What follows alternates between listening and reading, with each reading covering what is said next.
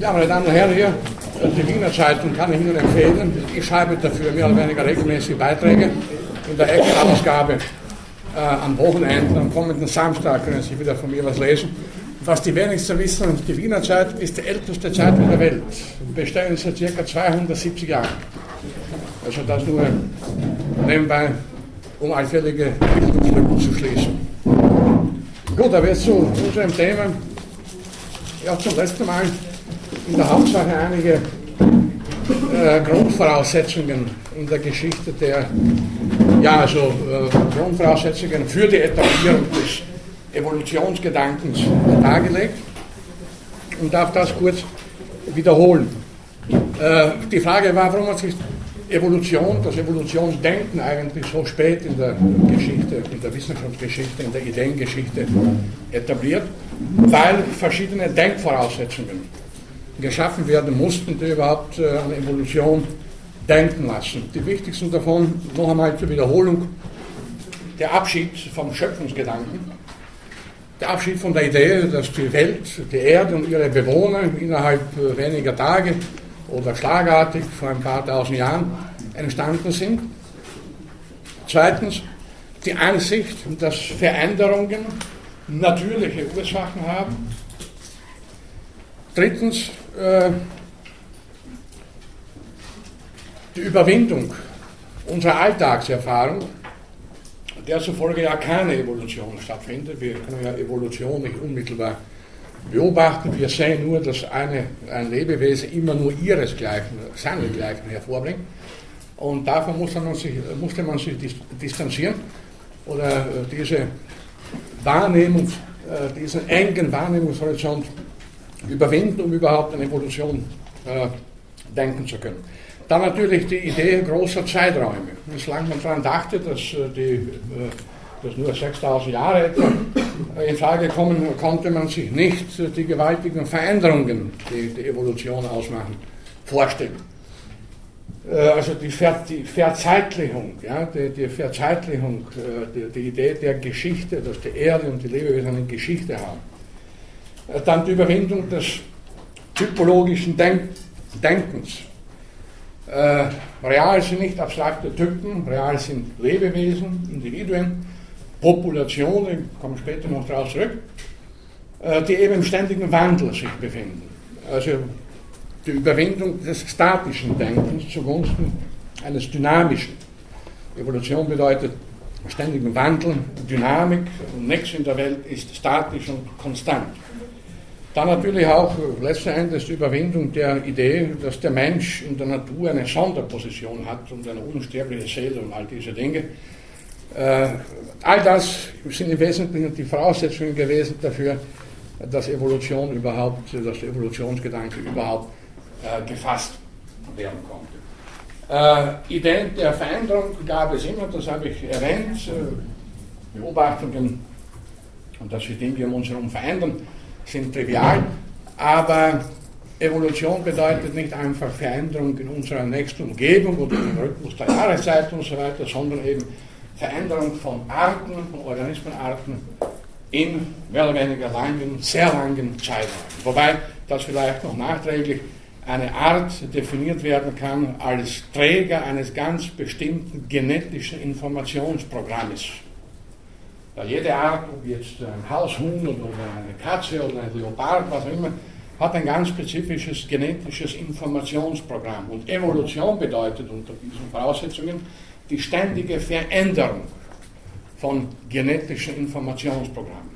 Während der genetische Code, also der Mechanismus der, äh, der äh, Speicherung und Weitergabe von genetischen Informationen seit der Entstehung des Lebens praktisch gleich geblieben ist und bei allen Arten gleich ist, verändert sich aber die arteigene genetische Information im Laufe der Evolution ständig.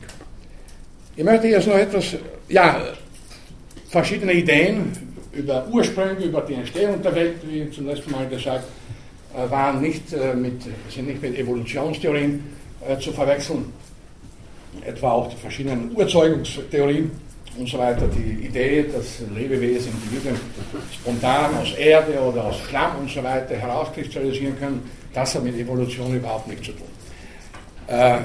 Ich möchte jetzt in der Folge zunächst noch gewissermaßen als Einschub äh, einige heute nach wie vor häufig wahrzunehmende Einwände gegen die Evolutionstheorie äh, kurz vortragen und äh, bemerken, wie sie widerlegt werden können, äh, bevor wir dann weiter uns mit einigen geschichtlichen Aspekten der Evolutionstheorie beschäftigen.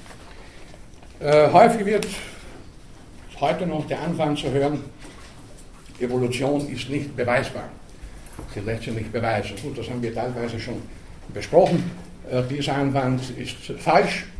Evolution lässt sich zwar in ihren großen Abläufen nicht unmittelbar beobachten, aber sie lässt sich historisch rekonstruieren, genauso wie verschiedene andere historische äh, Prozesse, genauso wie die Menschheitsgeschichte als Ganzes äh, auch nicht beobachtet werden kann und auch nicht so bewiesen werden kann wie der freie Fall oder ähnliche einfache physikalische Gesetzmäßigkeiten. Trotzdem ist sie nachvollziehbar.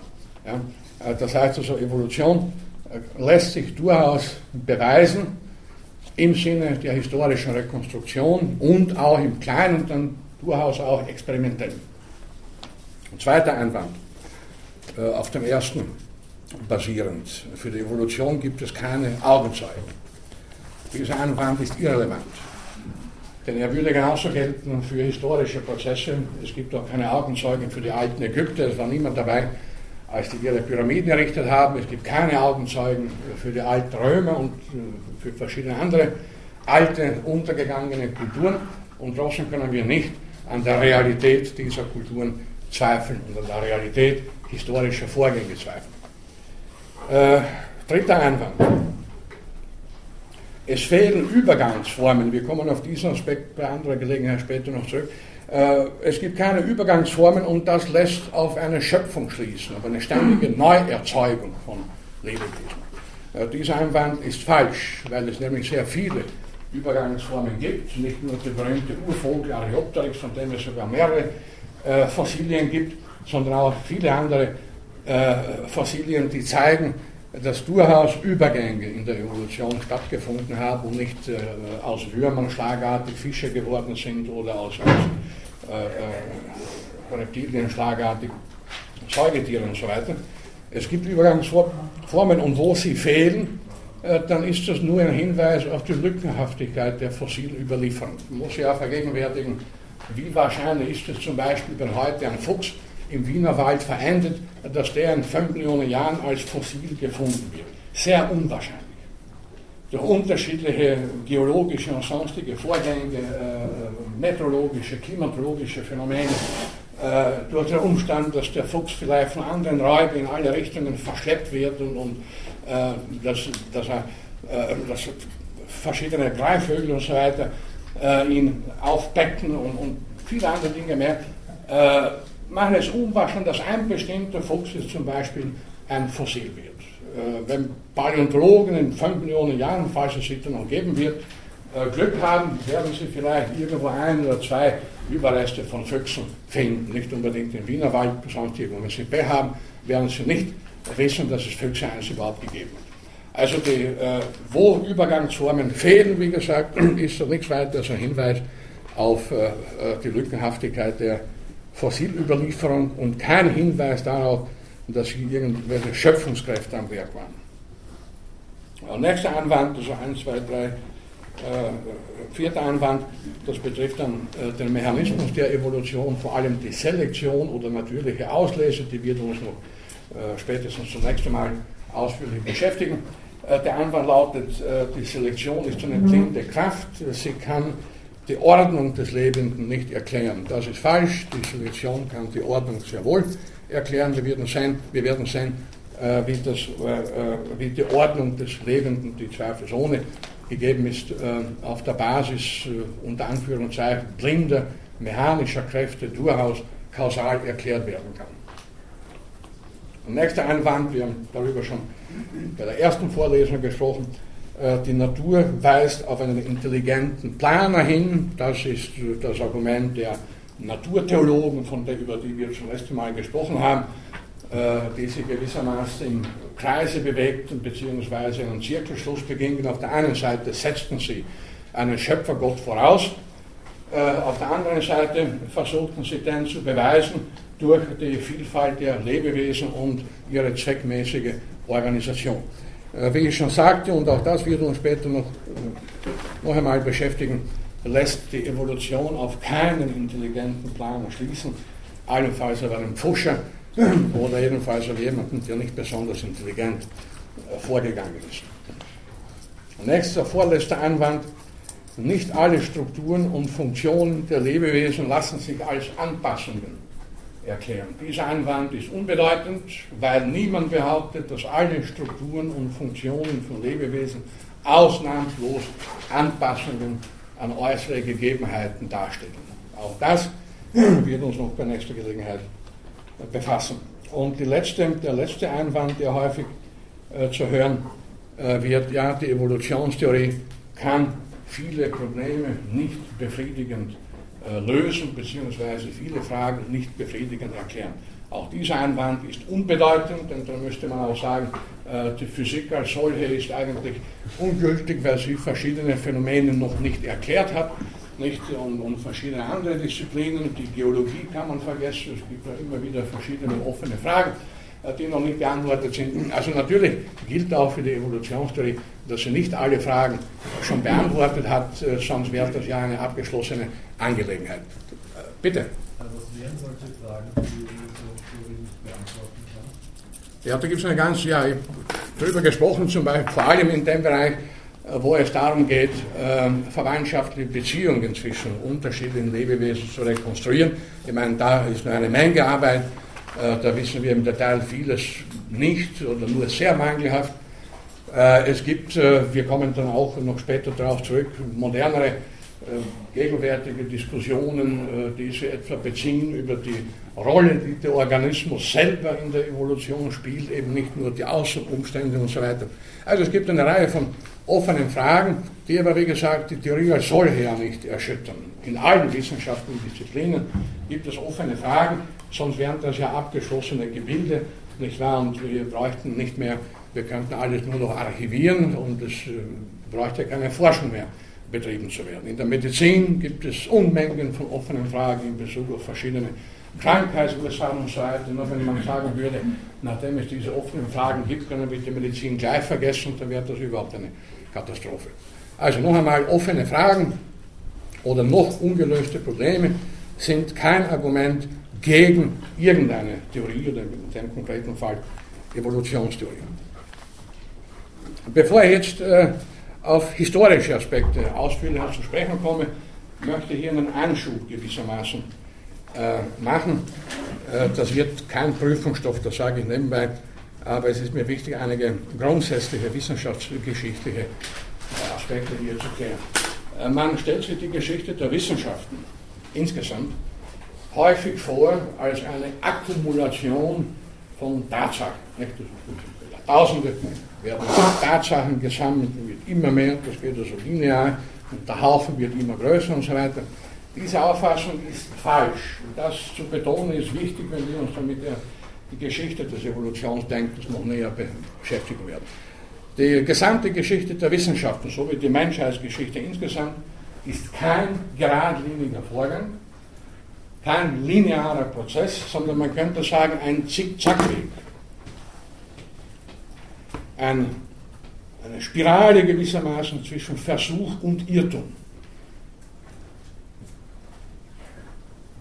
Man findet auf allen Gebieten immer wieder neue sogenannte Fakten, die man dann irgendwie einordnen muss in bereits bestehende Theorien zum Beispiel, die aber auch bestehende Theorien umwerfen können. Und das ist, wie gesagt, ein ständiger Prozess zwischen Versuch und Irrtum ein äh, Prozess, der eben nicht geradlinig sich vollzieht. Und dann ist Wissenschaftsgeschichte eben nicht eine bloße Akkumulation von Fakten, sondern die gesamte Geschichte der Wissenschaftler ist im Wesentlichen als eine Ideengeschichte zu beschreiben. Oder, plakativ gesagt, ein ständiger Kampf mit und um Ideen. Wobei viele Ideen natürlich im Laufe der Zeit aufgegeben worden sind, nicht also die im 17. und 18. Jahrhundert noch äh, erwähnte Idee der Urzeugung, die war damals durchaus plausibel. Inzwischen ist das äh, Geschichte buchstäblich längst als falsch herausgestellt. Also Wissenschaftsgeschichte, keine bloße Akkumulation von Fakten, das betrifft eben auch die Geschichte der Evolutionstheorie. Deswegen möchte ich hier allgemeine wissenschaftshistorische Bemerkungen machen, sondern im Wesentlichen eine Ideengeschichte. Ja, kein Naturwissenschaftler etwa äh, sammelt nur Fakten und macht nur Experimente, sondern hat Ideen.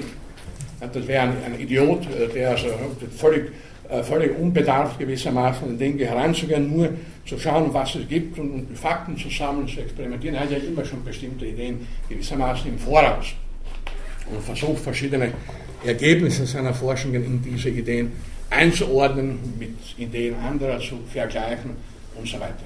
Also Ideengeschichte und ein ständiger Kampf gewissermaßen um Ideen. Und noch einmal kein linearer, kein geradliniger Vorgang. Es gab in den 60er und 70er Jahren, also als ich hier in Wien in den 70er Jahren studiert habe, war das ein heißes Thema in der Wissenschaftstheorie, die Frage, gibt es wissenschaftliche Revolutionen? Unter dem Einfluss des 1962 erschienenen Buches des amerikanischen äh, Wissenschaftshistorikers Thomas Kuhn. Äh, das Buch lautet eben die äh, äh, Struktur wissenschaftlicher Revolution. Da war also eine große Diskussion. Ich war über 10, 20, 30 Jahre lang fast äh, verläuft die Wissenschaft, gibt es Revolutionen, was sind wissenschaftliche Revolutionen? Hat Kuhn Unterschied zwischen der sogenannten normalen Wissenschaft, wo sie eigentlich nicht allzu viel tut, also der Alltagstrott in diversen Forschungslaboratorien und so weiter, und wissenschaftlichen Revolutionen, wo dann quasi schlagartig eine neue Idee äh, geboren wird oder schlagartig ein, neues Ergebnis äh, herauskommt, das dann alles bisherige, bisherige revolutioniert. Äh, bitte schon. Ist das der, der den Fleck wieder entdeckt hat?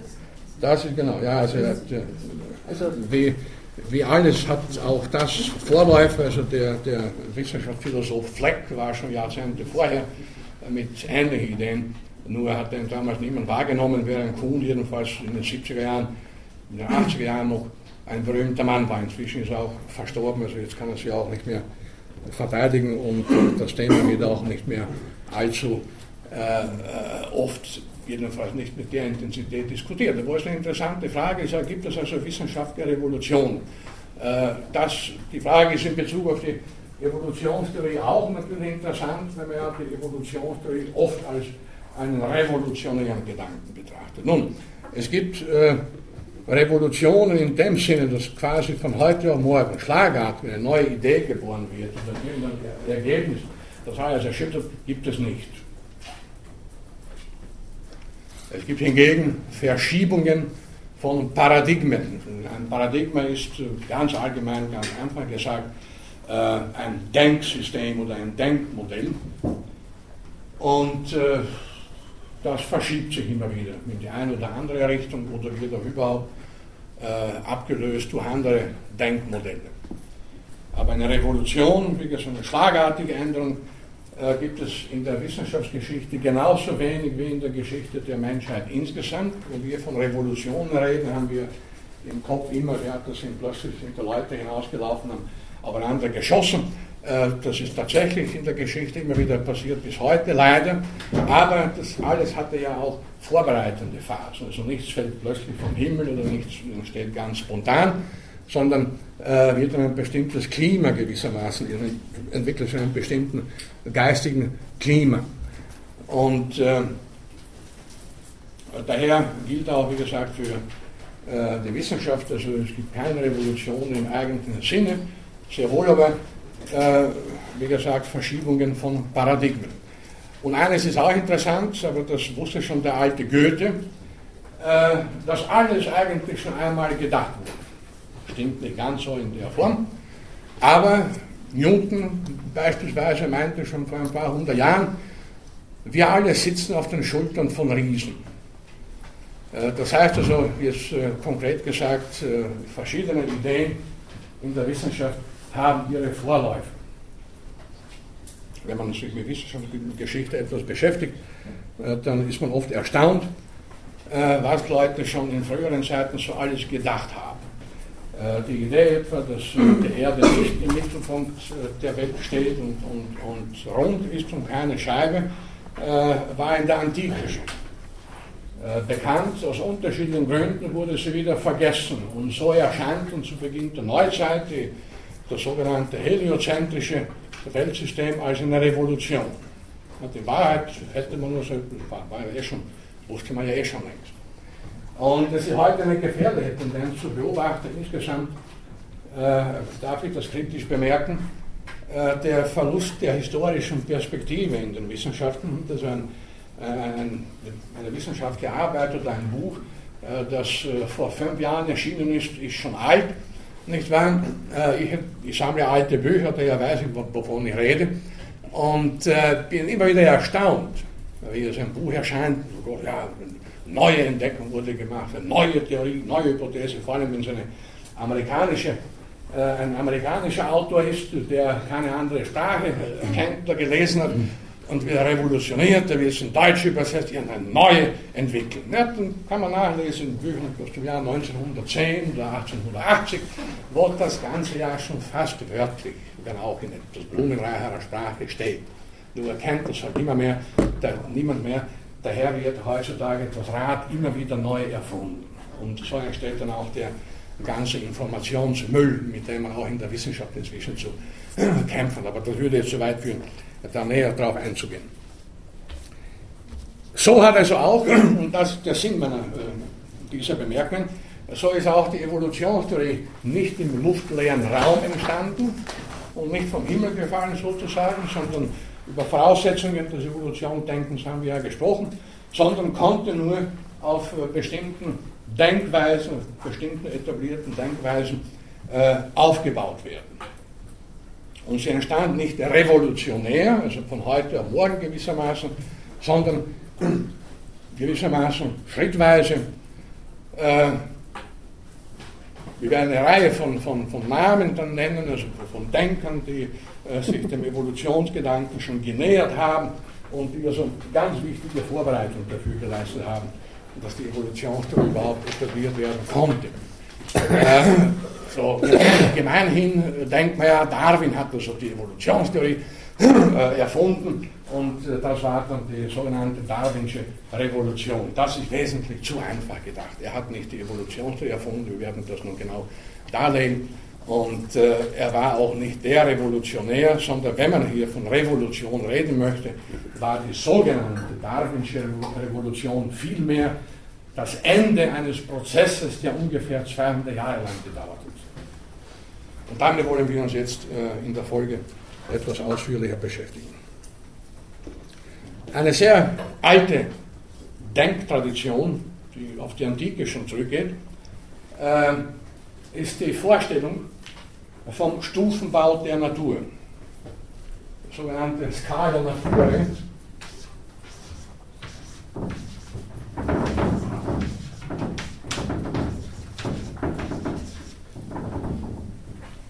Naturstufen. Die Einsicht, die eigentlich aus heutiger Sicht jedenfalls triviale Idee, äh, dass in der Natur unterschiedliche Stufen der Komplexität auftreten. Im 18. Jahrhundert vor allem hat man diese Stufenleitern dann auch grafisch äh, in vielfältiger Form dargestellt, sehr vereinfacht. Schaut das dann so aus.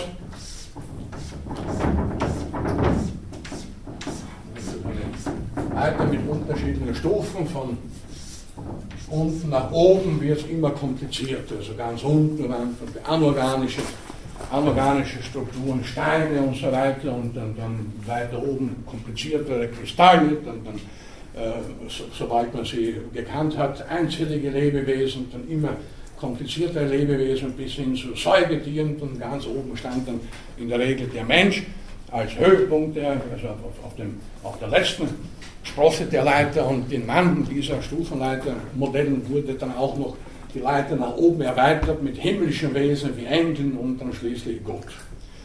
Äh, es sind wesentlich mehr Stufen in der Regel in solchen Stufenleitern, als ich da schematisch gezeichnet habe, bis zu 40, 50 oder gar 60 genannt. Wie detailliert man eben den Stufenbau der Natur äh, beschreiben wollten. Man hat äh, diese Vorstellung von der Stufenleiter auch als die Idee der großen Kette des Seins bezeichnet, die große Kette des Seins, äh, die also quasi alles zusammenhält, deren Glieder aber von einer und zur anderen Seite oder von unten nach oben, wenn man die Kette so hält, immer komplizierter werden. Nun an sich eine durchaus plausible Idee. Wir können uns mit unserer simplen Alltagswahrnehmung schon davon überzeugen, dass es tatsächlich in der Natur unterschiedlich komplexe Strukturen, unterschiedlich komplexe Systeme gibt. Jeder will ansehen, dass ein Lebewesen komplexer ist als ein Stein und jeder will einsehen, dass ein Schimpanse komplexer ist als ein Schnabeltier und dass dieses wieder komplexer ist als ein Regenwurm und dass der komplexer ist als irgendein ein Bakterium. Das ist nachvollziehbar. Äh, und daher war äh, die Stufenleitervorstellung eine eigentlich ganz wichtige Voraussetzung für die Idee der Evolution, für die Evolutionstheorie, die sich ja nicht zuletzt fragt, wie denn die Vielfalt und die unterschiedliche Komplexität in der Natur, in der lebenden Natur erklärt werden. Nur, äh, war, waren alle Stufenleitermodelle in der Geschichte, also bis ins 18. oder auch noch früher, 19. Jahrhundert, statische Modelle.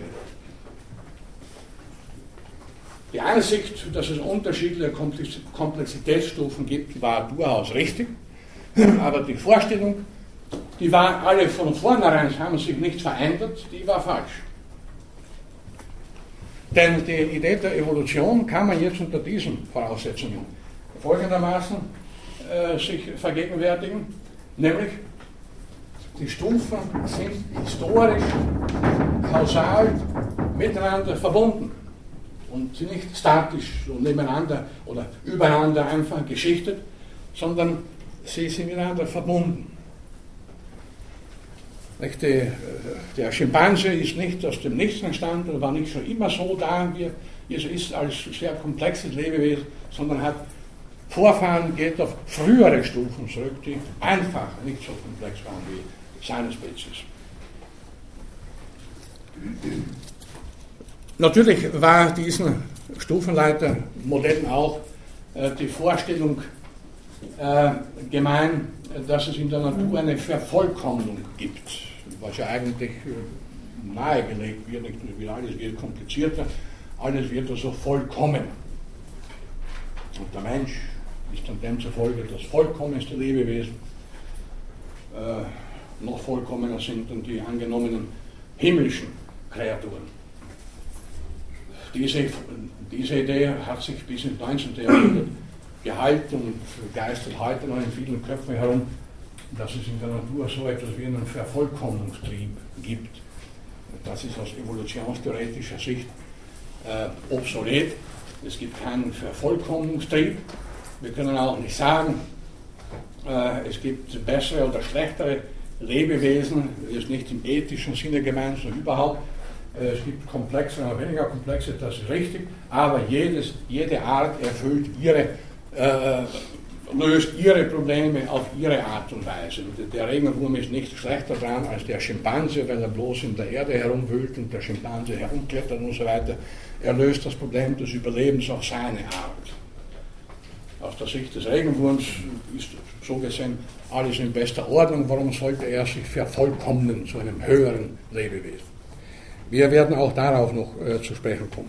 Also, äh, die richtige Ansicht hier in den Stufenleitermodellen, es gibt unterschiedliche Komplexitätsstufen in der Natur, die hierarchisch gewissermaßen dargestellt werden können, aber diese Stufen sind nicht statisch, sondern dynamisch und hängen historisch und kausal miteinander zusammen. Äh, jede Stufe hat sich aus früheren heraus entwickelt. Also die Verbindung der Stufen in der Stufenleitung, wie also in dieser Illustration zu bleiben, war ein ganz entscheidender Schritt dann äh, zur Idee der Evolution und gehört eigentlich noch zu den Voraussetzungen des Evolutionsdenkens, über die wir schon gesprochen haben.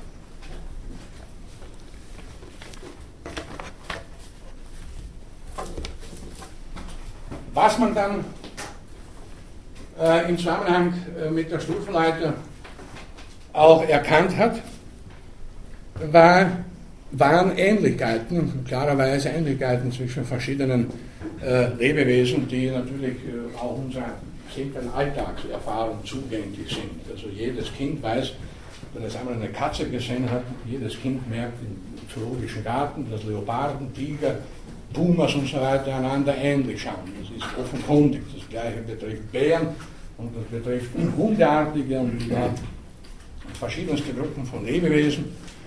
Ähnlichkeit. Also die Ähnlichkeiten müssen eigentlich schon dem prähistorischen Menschen aufgefallen sein, der sich ja auch mit Tieren äh, schon allein zu Jagdzwecken und so weiter beschäftigt hat. Also eine sehr alte, sehr triviale Ansicht. Nur, äh, der große Unterschied jetzt äh, zwischen bloßer Ähnlichkeitswahrnehmung äh, oder der Wahrnehmung von ähnlichen Strukturen auf jeder solcher Stufe, der Unterschied zwischen dieser Wahrnehmung von Ähnlichkeiten und der Evolution ist folgender. Äh, Ähnlichkeiten werden durch Verwandtschaft erklärt.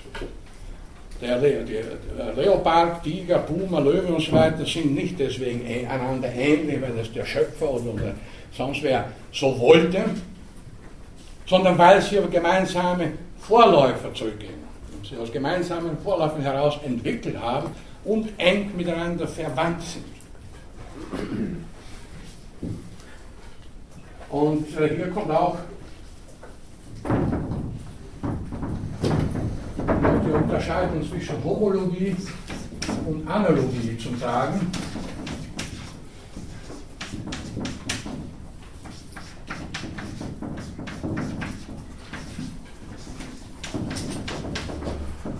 Also Homologie ist nicht wie ein, ein äh, deutscher Student irgendwo in Kiel auf die Frage, was ist Homologie, geschrieben hat, das ist die Lehre vom Menschen. Das ist es nicht. Homologie bedeutet Verwandtschaftsähnlichkeit. Oder anders, vielleicht andersrum, nehmen wir zuerst die Analogie. Äh, analoge Strukturen sind zum Beispiel äh, die Flossen der Fische, die Flossen der Delfine äh, und die Flossen der ausgestorbenen äh, äh, wasserlebenden Saurier. Ähnlich aber deswegen sind diese Tiere nicht sehr eng miteinander verwandt. Im weitesten Sinne sind alle fein klar. Aber das ist eine Ähnlichkeit, die bloß auf bestimmte Beanspruchungen zurückzuführen ist. Im Wasser sind Flossen halt sehr günstig. Und, und, so haben sie sich mehrmals in der Evolution äh, bei wasserlebenden Tieren entwickelt. Das sind aber bloße Ähnlichkeiten, während Homologie Verwandtschaft charakterisiert.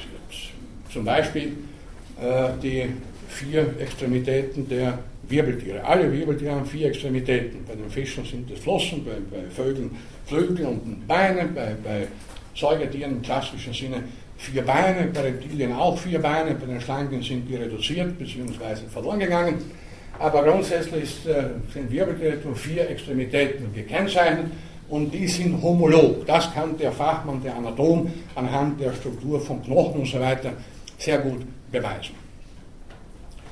Also die Ähnlichkeiten, die wir in der Natur erkennen, die wir an Lebewesen erkennen, äh, sind vielfach eben Homologien, äh, Strukturen von identischem Ursprung. Also jedes Wirbeltier lässt sich auf ein, äh, auf ein ich sage unter Anführungszeichen, auf ein Urwirbeltier zurückführen mit vier Extremitäten, einer Wirbelsäule und einem Kopf. Das ist das Grundprinzip des Wirbeltiers. Kopf, Wirbelsäule, vier Extremitäten. Dann natürlich im Laufe der Zeit durch die Evolution vielfältig abgewandelt worden sind, aber der Grundplan blieb der gleiche. Und damit kommt auch ein weiterer Ausdruck äh, zur Sprache, Bauplan. Äh, es gibt in der, im Bereich des Lebenden unterschiedliche Baupläne, so die klassischen und allen bekannten, wie Einsicht der Wirbeltierbauplan oder der Bauplan der Insekten. Alle Insekten bestehen aus sechs Beinen. Es gibt kein Insekt mit mehr oder weniger Beinen, außer reduziert. Äh, oder alle Spinnen haben acht Beine. Das sind typische Baupläne. Und äh, nach, der, nach den Bauplänen werden dann in der Zoologie, auch in der Botanik natürlich, äh, unterschiedliche Stämme äh, klassifiziert, etwa der Stamm äh, der oder Klassen, etwa die Klasse der Insekten oder der Stamm der Wirbeltiere und ähnliches mehr. Äh, dass es Baupläne gibt, ist auch eine alte Einsicht in der Geschichte der äh, Naturforschung, aber die, diese Baupläne wurden eben ähnlich wie im Modell der Stufenleiter statisch betrachtet. Es gibt Insekten und es gibt Wirbeltiere und Würmer und alles Mögliche, aber die waren, das war eben ein göttlicher Plan gewissermaßen, der von vornherein äh, gewisse Unterschiede da hineingelegt hat. Und äh, dieser Plan, der Bauplan, hat sich nicht verändert. Der Ausdruck Bauplan wird heute nach wie vor in der Anatomie bzw. Morphologie verwendet. Und das ist dann insoweit missverständlich, dass man glauben könnte, ah, die glauben ja an einen intelligenten Plan. Also das sicher nicht, sondern der Ausdruck hat sich einfach seit Jahrhunderten eingebürgert, äh, im Deutschen, auch im Englischen Bodyplan. Äh, aber keiner denkt da in der Biologie ernsthaft äh, daran, dass dahinter ein äh, der schon vielfach apostrophierte intelligente Planer steckt. So, äh,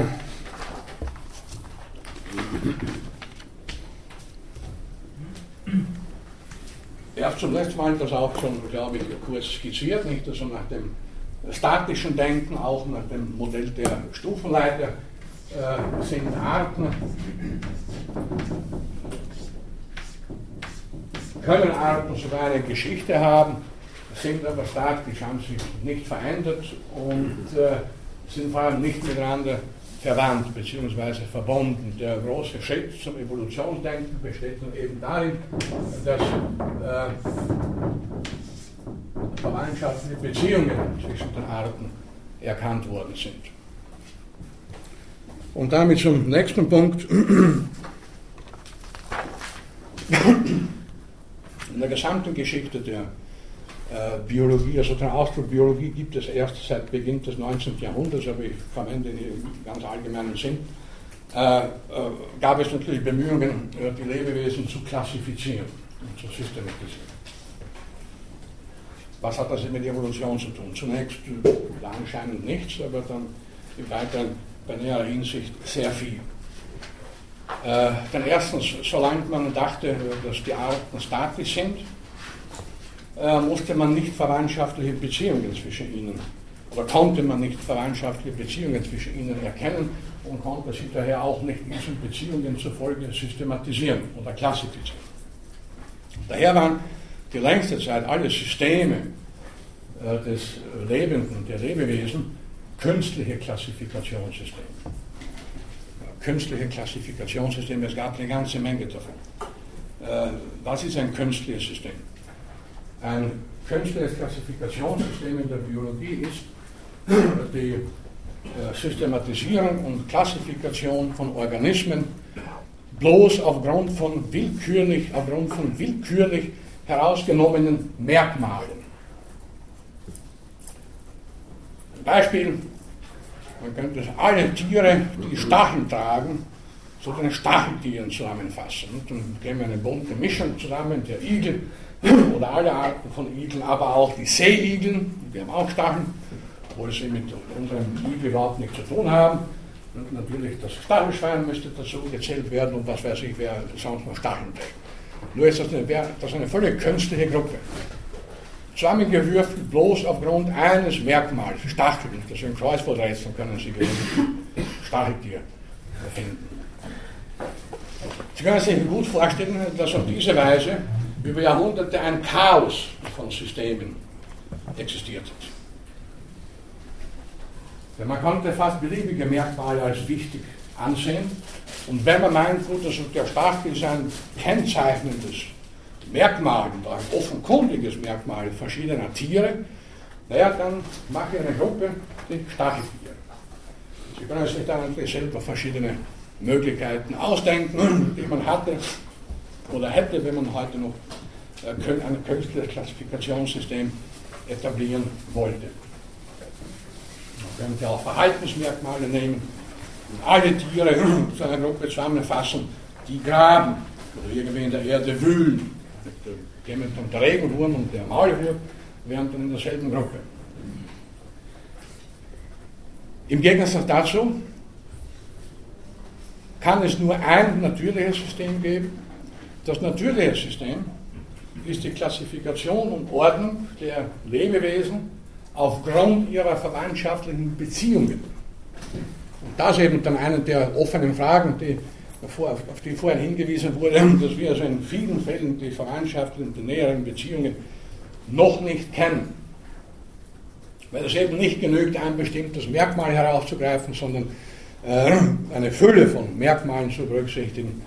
Äh, heute dienen hier vor allem auch molekularbiologische und biochemische Methoden, die also im kleinsten gewissermaßen äh, ins kleinste Detail gehen, um dann engere verwandtschaftliche Beziehungen zu erkennen. Solange man sich nur aufgrund nach äußeren Merkmalen gerichtet hat, gab es eine ganze Menge von Irrtümern und, und Fehlern. Zum Beispiel wurde, wurden Wale lange Zeit als Fische klassifiziert, weil sie wie Fische ausschauen.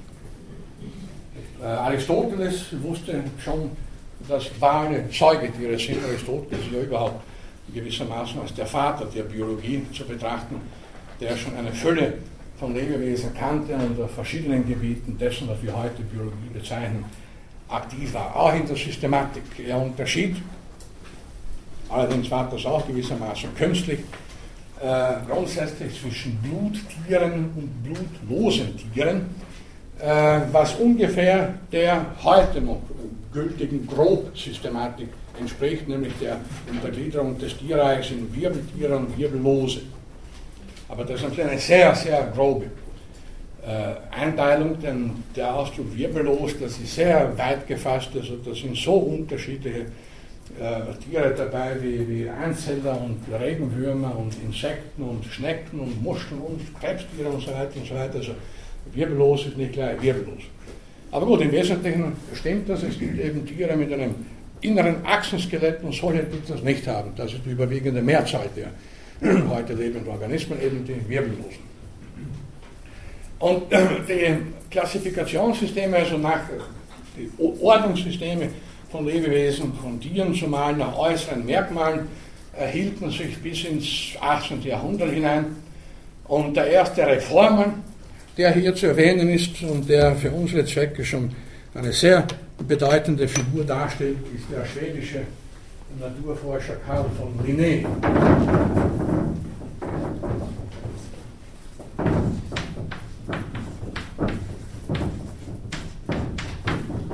Karl von Linné, äh, 1707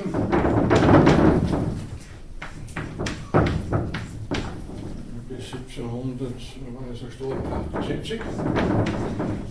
Wahrscheinlich neben Darwin der bekannteste Name in der Biologiegeschichte, weil ich denke, dass heute noch in den Schulen und Gymnasien im Biologieunterricht der Name irgendwann einmal erwähnt wird, als der Begründer der modernen biologischen Systematik.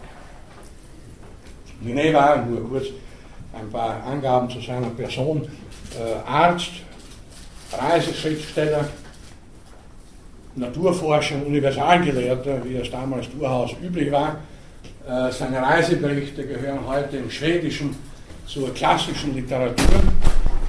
Er war ein beliebter Hochschullehrer, äh, führte vor allem botanische Exkursionen durch, die also auch von verschiedenen seiner Schüler eindrucksvoll beschrieben wurden, die immer bestimmte Ritualen stattgefunden haben.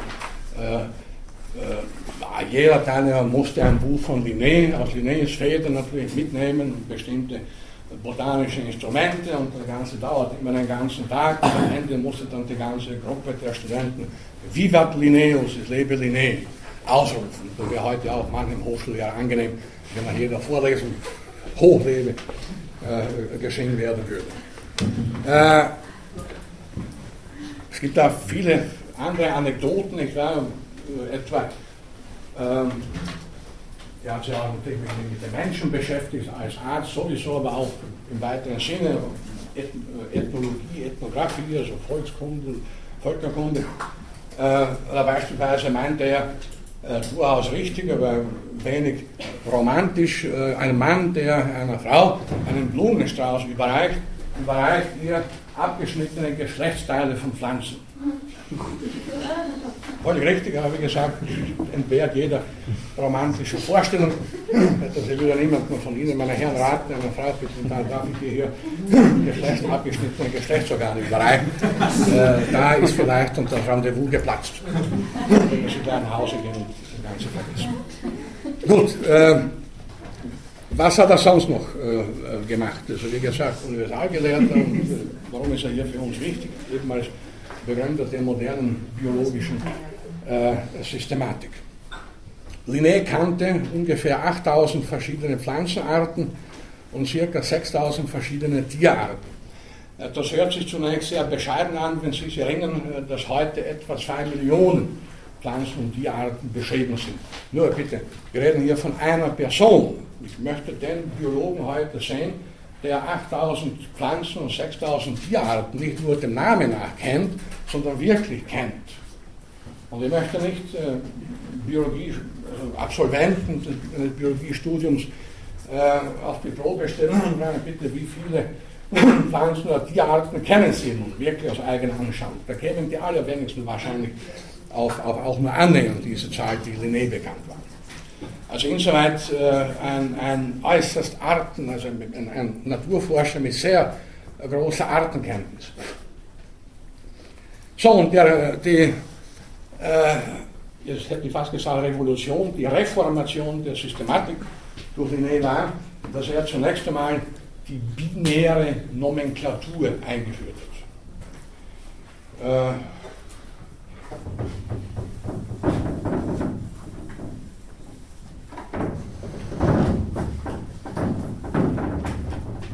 der zufolge jede Tier- und auch jede Pflanzenart mit zwei lateinischen Namen charakterisiert wird. Diejenigen von Ihnen, die mit Biologie etwas auskennen, äh, werden das natürlich wissen. Äh, der Haushund etwa Canis familiaris.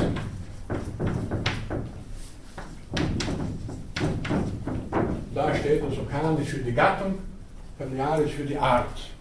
Und auf diese Weise kann man rein äh, schon von der Nomenklatur immer genau erkennen, zu welcher Gattung ein bestimmtes Tier oder eine bestimmte Pflanze gehört.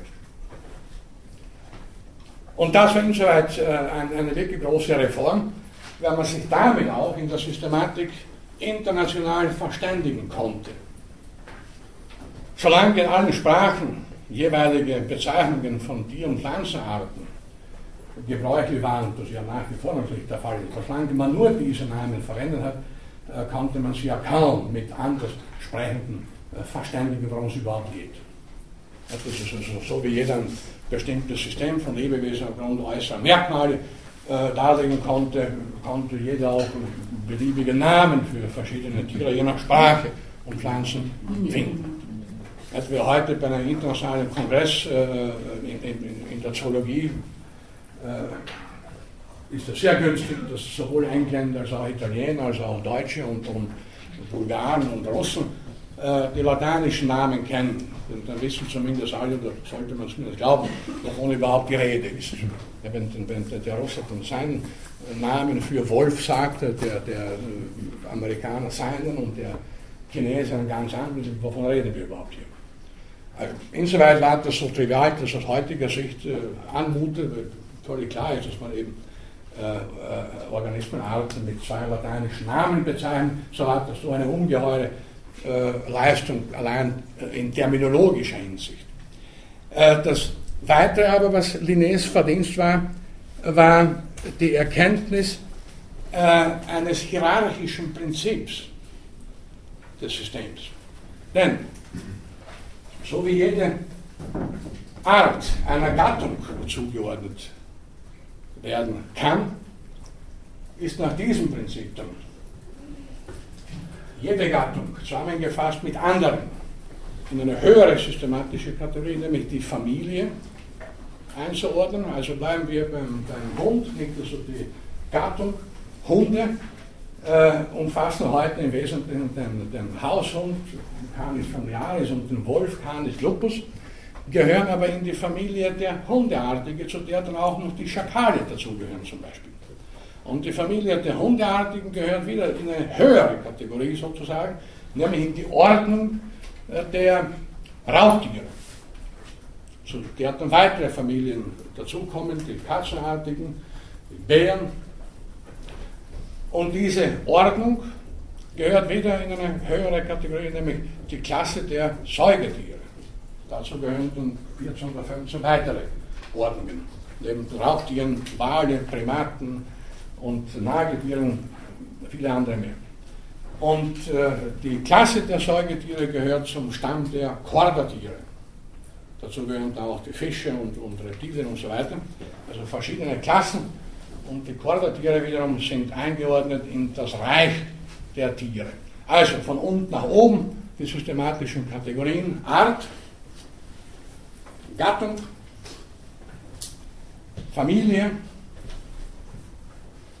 Ordnung,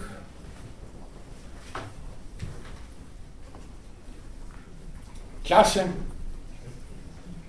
Stamm und Reich. Art, Gattung, Familie, Ordnung, Klasse, Stamm und Reich. Das sind die wichtigsten. Da werden immer wieder so sehr viele Zwischenkategorien eingeschoben, das braucht man sich nicht weiter zu beunruhigen, weil das auch äh, den Gegenstand der Vorlesung überschreiten würde. Ein hierarchisches, ein hierarchisches Ordnungsprinzip, von unten nach oben, also von der Art sozusagen hinauf zum Reich, werden die Kategorien immer umfangreicher. Eine Gattung kann ein paar Arten umfassen, eine Familie ein paar Gattungen, eine Ordnung schon viele Familien, eine Klasse auch unzählige Ordnungen, wenn Sie an die Insekten wiederum denken und so weiter. Und das Tierreich schließlich umfasst alles, was man, wie vorhin gesagt, als Baupläne oder Stämme äh, dann äh, charakterisiert. Und das war äh, ein sehr wichtiger Schritt in die Richtung des Evolutionsdenkens, sowohl Linné, das möchte ich gleich festhalten, kein Evolutionstheoretiker war. Und bei allen, die wir auch in der Folge äh, besprechen werden, muss man sich immer vergegenwärtigen, was ich zu Beginn der Vorlesung äh, gesagt habe. Wann ist eine Theorie eine Evolutionstheorie, wenn sie die drei erwähnten Fragen beantwortet? Nicht nur sagt, ja, Evolution gibt es, sondern die drei erwähnten Grundprobleme bzw. Grundfragen auch beantwortet. Und Linné hat nicht einmal die erste Frage aufgeworfen, sondern war von der Konstanz der Arten überzeugt. Aber dennoch sind seine Einsicht in die hierarchische oder seine Einsicht in die Zusammenhänge äh, zwischen den Lebewesen, seine Einsicht in ein natürliches System, noch ohne evolutionäre Verwandtschaft, ganz entscheidende Schritte zum Evolution-Denken gewesen. Daher will Linné in jedem Buch über Geschichte der Evolution, der Evolutionstheorie auch als eine sehr wichtige Figur erwähnt. Abgesehen davon hat er auch auf anderen Gebieten der Biologie Pionierleistungen vollbracht. Zum Beispiel äh, kann er als Vorläufer der modernen Ökologie betrachtet werden, weil er vom Haushalt der Natur gewissermaßen schon gesprochen hat, äh, wie er von Ökologie später auch nach Linné definiert wurde, die Ökonomie der Natur gewissermaßen. Als äh, Systematiker hat er natürlich auch äh, insoweit etwas Bemerkenswertes gemacht, dass er den Menschen nämlich ganz selbstverständlich äh, mit äh, anderen Affen in eine Gruppe gestellt hat. Er war schon sehr, er war schon geradezu revolutionär. Warum hat das damals niemanden aufgeregt? Später noch Darwin. Bitte? Ja, ja äh, das hat also niemanden aufgeregt, weil er ja äh, das nur klassifikatorisch gemacht hat und damit keine engere Verwandtschaft begründen wollte. Er hat ja nicht gesagt, Menschen sind ja auch Affen oder stammen von affenartigen Lebewesen ab, sondern aufgrund ihrer Ähnlichkeiten müssen wir sie zusammentun. Im Sinne der Konsistenz des Systems. Es hat nur ein, ein kleiner Schritt gefehlt gewissermaßen, ich war von, von Linnés Systematik zur Erkenntnis, dass das System eben gerade deswegen so ist, wie es ist, weil eine Verwandtschaft dahinter steckt und ein, ein evolutionärer Wandel dahinter steckt. Äh, dass alle Gattungen, alle Arten, die zu einer Gattung gehören, stammesgeschichtlich eng miteinander verwandt sind und eine Geschichte haben. Das war der nächste Schritt, den Maliné in dem Sinne, wie gesagt, nicht mehr vollzogen hat. Also, Linné, ein wichtiger Vorläufer, ein wichtiger Vordenker gewissermaßen in der Geschichte der Evolutionstheorie, aber noch selbst kein Evolutionstheoretiker. Erinnern Sie sich bitte immer, was ich vorhin gesagt habe. Äh, die Evolutionstheorie wurde nicht im luftleeren Raum geboren, bevor sie etabliert werden konnte, mussten dies und eine Reihe anderer äh, äh, Schritte noch sozusagen vollzogen werden. Und da ist Linné eindeutig eine ganz wesentliche Figur. Der zweite Name, der hier vermerkt werden muss und zum letzten Mal schon in anderem Zusammenhang erwähnt wurde, ist natürlich der deutsche Philosoph Immanuel Kant.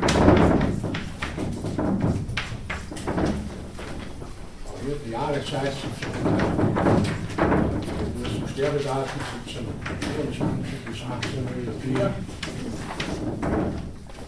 Kant hat sich erstaunlich dem Evolutionsgedanken schon genähert und äh, mit Kant werden Sie im Philosophiestudium natürlich hinreichend zu tun haben und noch zu tun bekommen in eigenen Vorlesungen und Seminaren. Hier nur für unsere Zwecke. Kant hat unter anderem eine Schrift verfasst, Naturgeschichte und Theorie des Himmels, in der er nicht weniger gemacht hat, als äh, argumentiert hat, äh, dass die Entstehung und Entwicklung des Universums nach mechanischen Prinzipien erklärt werden können. Also das war schon gegen den Schöpfungsgedanken gerichtet. Gut, Kant wurde auch später von der Kirche verwarnt. Äh, er meinte auch letzten Endes, müsse auch die müssen sie auch die Lebewesen in die gesamte Entwicklung des Universums einfügen und nach mechanischen Ursachen erklärt werden können. Warum war er dann aber kein Evolutionstheoretiker? Weil im Falle der Lebewesen seine eigene, sein eigenes Postulat, Lebewesen haben eine Entwicklung, die mechanisch erklärt werden kann, gewissermaßen aufhob und auf die Zweckmäßigkeit hinwies, die für Kant dann doch wieder ein Hinweis war, dass es einen Schöpfer geben muss. Ja, die zweckmäßige, die teleologische Struktur im Sinne von Kant äh, den Organismen gewissermaßen hineingelegt hat. Also Kant hätte noch ein paar Schritte gebraucht gewissermaßen, um tatsächlich ein Evolutionstheoretiker zu werden. Hätte er, was natürlich immer spekulativ ist, wenn man solche Dinge, solche Fragen aufwirft, äh, hätte Kant Darwin noch gekannt, also das schafft er nicht mehr, weil Darwin ein paar Jahre nach seinem Tod erst zur Welt kam, hätte er wahrscheinlich sich überzeugen lassen, ja, Darwin hat recht, Evolutionstheorie und so weiter. Aber gut, das war eben alles noch Jahrzehnte früher. Also war auch Kant wenn er sich noch einmal dem Evolutionsdenken sehr stark genähert hat und zumindest eben an eine Naturgeschichte des Himmels, wobei Himmel jetzt mit Weltall zu verstehen ist, dachte, äh, doch kein echter Evolutionstheoretiker. Das gilt auch für einen anderen Deutschen, nämlich Johann Wolfgang von Goethe.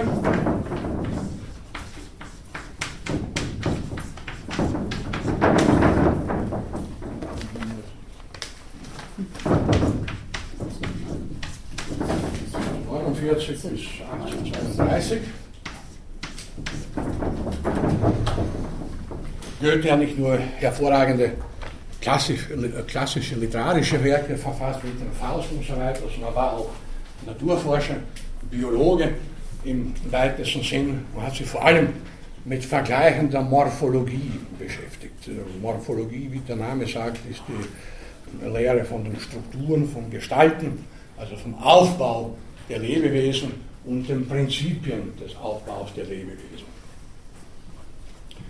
Goethe hing stark am Konzept des Bauplans, aber noch im idealistischen, nicht evolutionären Sinn. Und er hat Typen voneinander unterschieden, Typen oder Baupläne, aber eben im statischen Sinne, wie gesagt, im großen und ganzen Sinne des typologischen Denkens. Aber er kam der Sache schon sehr nahe, denn er fragte sich, ja, es gibt verschiedene Typen von Tieren und Pflanzen, da müsste es so etwas wie den Urtypus geben. Nach der Urpflanze hat er ja bekanntlich gesucht, in Italien, so eine Italienreise, die ja legendär geworden ist in der äh, Geschichte. In Sizilien vor allem dachte er, die Urpflanze zu finden. Auch ein Urtier müsse es halt geben.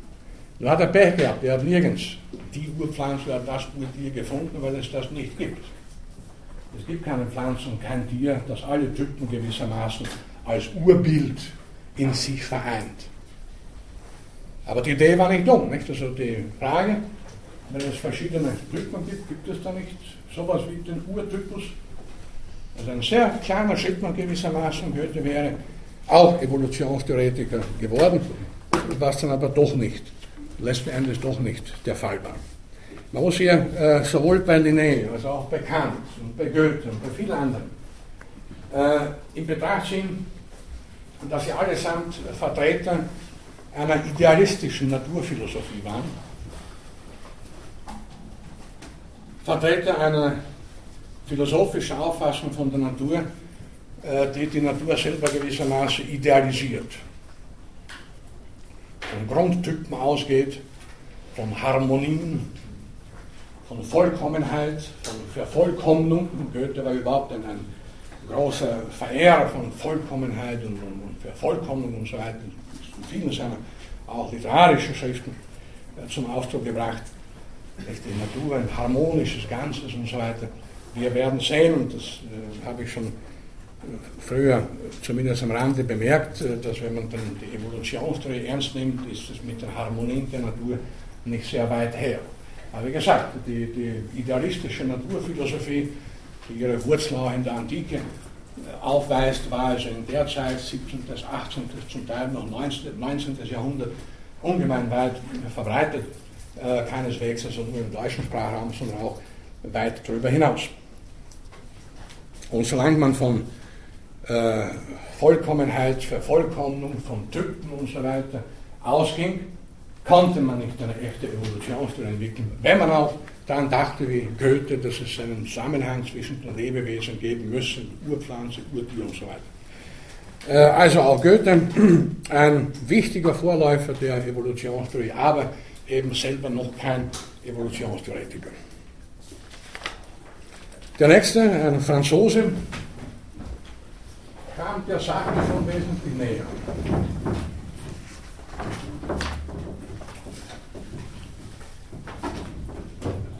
Das ist übrigens auch, eine, das auch ein, ein unintelligenter Planer gemacht, man muss immer sehr aufpassen. Ich die Tafel hier etwas nach oben, nach unten möchte, sind mir die Hände nicht, äh, die Finger nicht gebrochen. Also auch ein, ein Planer, dem ich nicht allzu viel Intelligenz beimesse.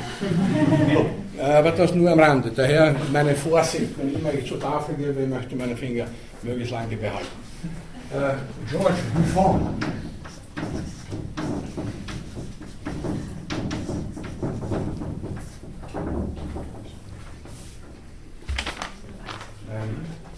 Altersgenosse von Linné, 1707 bis 1788. Einer der bedeutendsten Naturforscher aller Zeiten. Und auch zu seiner Zeit einer der einflussreichsten Naturforscher, nicht nur in Frankreich, auch darüber hinaus. Verfasser eines 44-bändigen Werkes über allgemeine und spezielle Naturgeschichte. 44 dicke Bände, von einem Einzelnen verfasst, ist schon eine gewaltige Leistung. Äh, bevor versuchte natürlich in dieser Naturgeschichte eine, eine, ein System der Lebewesen darzulegen. Er war in vieler Hinsicht ein Gegner von Linné, aber das sind Details, die hier vielleicht nicht so bedeutend sind. Äh, er dachte oder schrieb an einer bestimmten Stelle in diesem gewaltigen Werk, wenn man einmal nachweisen könnte, dass die Natur, ist wörtlich zitiert in deutscher Übersetzung, dass die Natur aus einem einzelnen Wesen andere Wesen herauszuziehen wusste, dann gäbe es keine Grenze mehr für die Allmacht der Natur. Das, wär, das war ein Evolutionsgedanke. Nur hat er das bei nächster Gelegenheit wieder zurückgenommen. Aber meint er, bloße Spekulation, es ist ja erwiesen, dass die Weisheit des Schöpfers alles erklärt. Wir haben sie natürlich auch, wie bei Linné, äh, die, das große Hindernis der Schöpfenglaube war noch sehr stark verwurzelt und Spekulationen dieser Art waren seinerzeit noch gefährlich. Aber allein, dass Buffon zu dieser äh, Aussage kam oder dieser Vermutung oder Spekulation, äh, deutet darauf hin, dass er wohl schon oder sicher schon auf dem richtigen Weg war und zweifelsohne als ein ganz wichtiger Vorläufer des Evolutionsdenkens betrachtet werden muss. Auch, nicht zuletzt auch deswegen, weil er das Alter der Erde wesentlich höher angenommen hat als die, der biblische Schöpfungsbericht. Statt 6000 Jahre hat er gesagt, äh, der Erde hat allein 30.000 Jahre gebraucht, um sich abzukühlen. Wie alt sie wirklich ist, wusste er auch nicht. Aber wenn er davon ausging, dass sie allein 30.000 Jahre gebraucht hat, um sie abzukühlen, da war er schon hinter dem biblischen Schöpfungsdatum ziemlich weit äh, zurück. Äh, übrigens, wir wissen heute, dass der Erde ein Alter von ca. 4,8 Milliarden Jahren. Aber das ist eine relativ späte Erkenntnis, das wusste man, im, das konnte man im 18. Jahrhundert nicht einmal noch erahnen. Aber dass der Erde ein höheres Alter hat, demzufolge könnten auch die Lebewesen ein höheres Alter haben, war natürlich schon eine allmähliche Verabschiedung von der, äh, von der, vom biblischen Schöpfungsbericht. Aber trotzdem blieb das alles auch bei Buffon noch im, wie gesagt, in Schwebe und auch er kann nicht als echter Evolutionstheoretiker betrachtet werden. Äh, ein großer Verhinderer äh, des Evolutionsdenkens, der aber trotzdem paradoxerweise in diese Geschichte, in dieser Geschichte äh, angeführt werden muss, ist ein weiterer Franzose, nämlich Georges.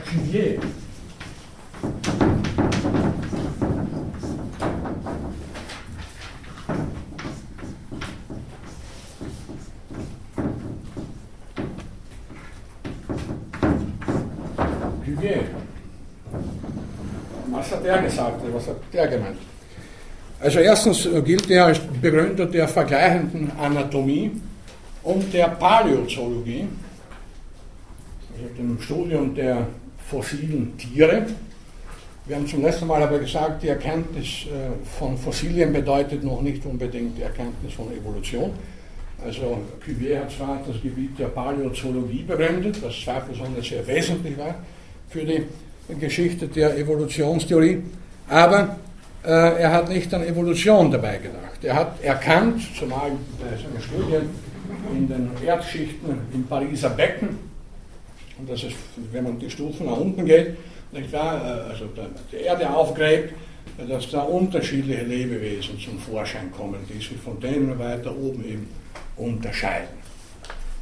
Aber er hat das leider nicht evolutionär erklärt, äh, sondern er meinte, äh,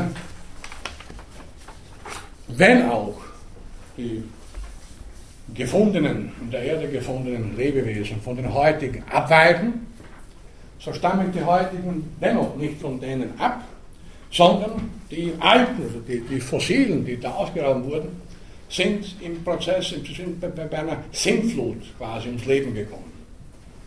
Und äh, das war die berühmte äh, Katastrophentheorie.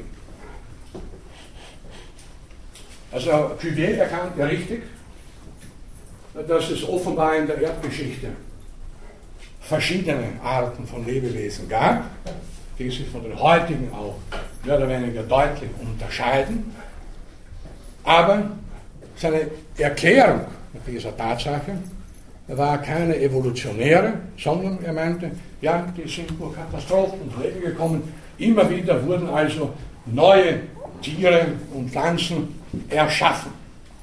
Demzufolge könnte man dann sagen, die Schöpfung hat also dann mehrmals stattgefunden, nicht einmal, nicht vor 6000 Jahren, sondern früher schon. Aber es waren halt immer Schöpfungsprozesse und kein Evolutionsprozess. Und äh, die, die äh, Fossilien äh, belegen nur die Andersartigkeit früherer Organismenarten, sagen aber nichts aus über ihre Verwandtschaft oder gar darüber, dass die die Vorläufer der heutigen, von heutigen Organismen sein könnten. Sehr zum Wohl. Und der letzte, den ich hier kurz noch erwähnen möchte,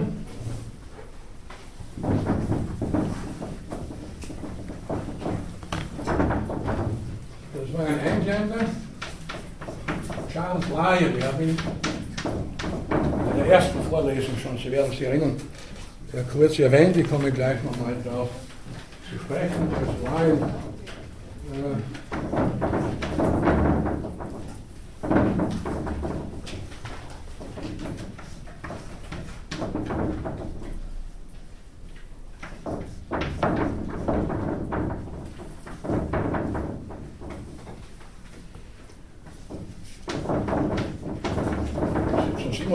bis 1800 äh, 1875 der Begründer oder einer der Begründer der historischen Geologie, also der Disziplin, die sich mit Erdgeschichte befasst, wie der Name schon sagt.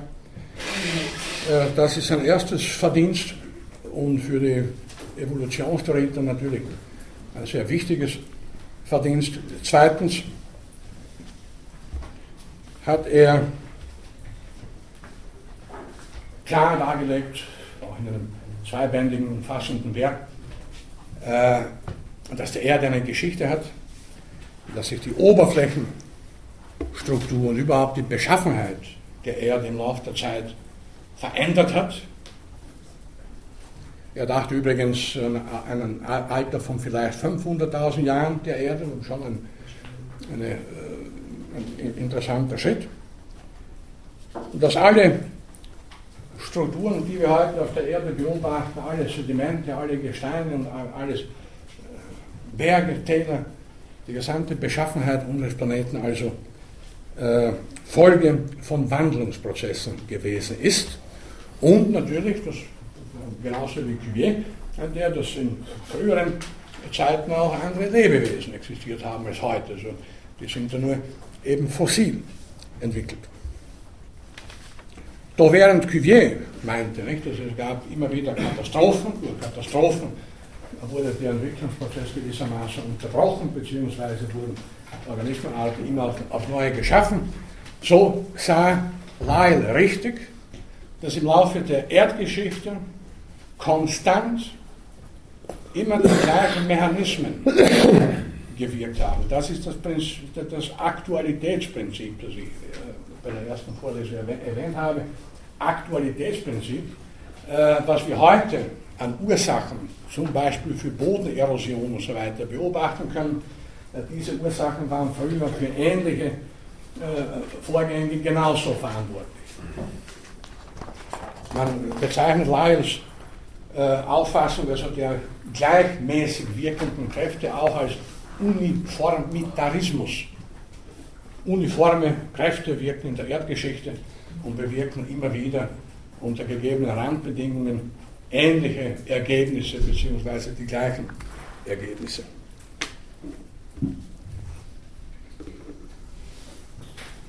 Aber auch Lyle war noch kein Evolutionstheoretiker. Allerdings haben wir hier einen Sonderfall gewissermaßen für uns, weil er als Zeitgenosse Darwins Übrigens äh, war Darwin von Lyell auch sehr stark beeinflusst. Äh, später dann Ideen von Darwin übernommen hat. Also zuerst war er kein Evolutionist, unter Anführungsstrichen gesagt, aber unter dem Einfluss, Einfluss seines Schülers Darwin hat er sich gewissermaßen zur Evolutionstheorie bekehren lassen. Also für Darwin war das auch vorweg die Lektüre äh, des, äh, des, ersten Bandes der Geologie von Lyle gewissermaßen ein Augenöffner. Und so können wir also sagen, weil Darwin auch später, zumindest in späteren Auflagen seines Werkes über die Entstehung der Arten, das wir dann noch näher besprechen werden, äh, verschiedene der die hier genannten Naturforscher und Philosophen als Vorläufer auch anerkannt erkannt und anerkannt hat. Ursprünglich hatte er von all denen keine Ahnung. Aber Lyle ist da natürlich ein ganz wichtiger Vordenker für Darwin gewesen, äh, weil er ihm noch einmal in gewissermaßen die Augen geöffnet hat. Man könnte eine ganze Reihe anderer Naturforscher und oder Philosophen, längere Zeit konnte man diesen Unterschied kaum machen, anführen, äh, die sich dem Evolutionsgedanken genähert, ihn aber nicht letzten Endes gefasst haben. Da wäre etwa Leibniz, der deutsche Philosoph Leibniz zu erwähnen, der deutsche Philosoph und, und Schriftsteller Herder und viele andere mehr. Aber es macht wenig Sinn, hier eine endlose, oder nicht endlose, aber sehr lange Namensliste zu präsentieren. Bitte. Weshalb lassen Sie Lamarck aus? Lamarck kommt erst, weil das, das war der erste Evolutionstheoretiker. Nur die Leute vorläufig, nur die Personen, oder einige, die wichtigsten der Personen erwähnt, äh, die gewissermaßen als Wegbereiter der Evolutionstheorie gelten können, aber selber noch keine Evolutionstheorie entwickelt haben.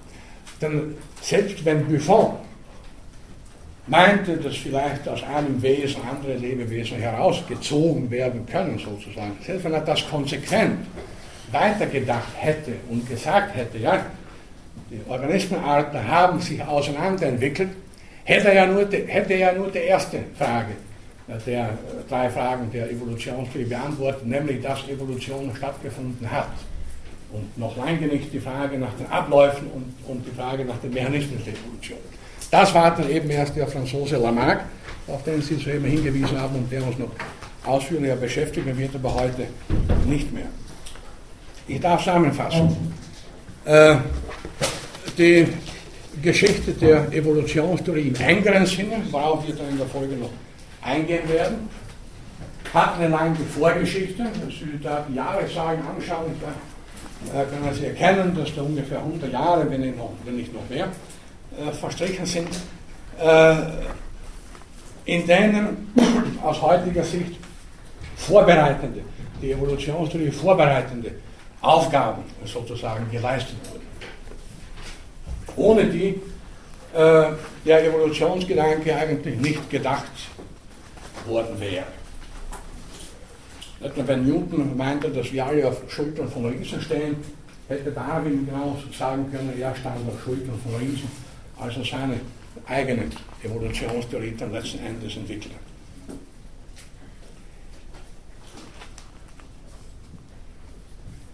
Alle der hier erwähnten Personen waren bedeutende zu ihrer Zeit sehr bedeutende Naturforscher oder Philosophen, haben von ihrer Bedeutung auch nach wie vor nichts eingebüßt, waren aber, wie schon im Falle einiger angedeutet, stark vom idealistischen Denken beeinflusst, von der idealistischen Naturphilosophie und natürlich vom Schöpfungsgedanken.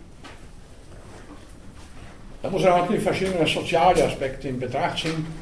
Äh, der Schöpfungsgedanke war dermaßen fest etabliert durch die, durch die offiziellen Kirchen auch, äh, die offizielle Lehrmeinung, dass daran zu zweifeln die längste Zeit gefährlich war. Das ist einfach zu sagen, Schöpfung das ist ein Schwachsinn, wir leben Evolution.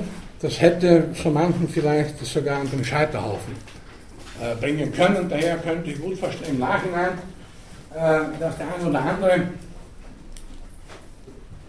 der vielleicht überhaupt nie erwähnt wurde und den, man gar nicht kennt, weil er sich eben nicht dazu geäußert hat, äh, sich der Evolution genähert hat, ohne das aber aufzudrücken. Aus Angst vor Verfolgung und aus Angst vor dem Scheiterhaufen. Das waren ja in gewissem Sinne keine lustigen Zeiten damals. So dass wir hier auch wieder die Frage, die ich eingangs aufgeworfen habe, also die Frage nach wissenschaftlichen Revolutionen, konkret in Bezug auf die Evolutionstheorie noch einmal so beantworten können, als dann die Evolutionstheorie durch Lamarck und vor allem Darwin etabliert wurde, war das keine Revolution im engeren Sinne, also im Sinne von einer Umstürzung, Umwälzung quasi von heute auf morgen oder binnen weniger Wochen oder Monate, sondern die Vollendung eines hochkomplexen ideengeschichtlichen Prozesses, in dessen Verlauf all die äh, Denkvoraussetzungen geschaffen wurden, die für die, Evolution für die Evolutionstheorie unabdingbar waren.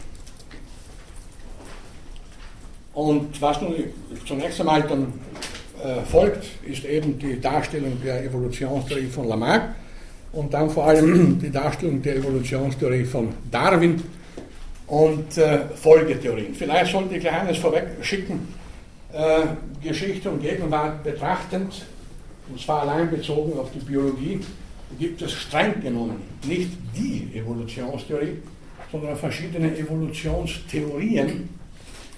Die Unterschiede sind in Detail festzulegen, nämlich dort, wo vor allem die Frage nach den Mechanismen der Evolution unterschiedlich beantwortet wird. Daher ist äh, haben Lamarck und Darwin nicht einfach die Evolutionstheorie begründet, sondern zwei ganz verschiedene Evolutionstheorien. Und in der Folge, also nach Darwin, wurden dann noch weitere Evolutionstheorien äh, äh etabliert, äh, die sich zum Teil ganz erheblich voneinander unterscheiden, vor allem eben in Bezug auf die Antwort auf die Frage, was sind die Triebkräfte oder Mechanismen der Evolution. Also das nur vorweg und Details folgen dann zum nächsten Mal beziehungsweise in der nächsten Vorlesung. Ja, heute können wir den Schluss machen. Danke.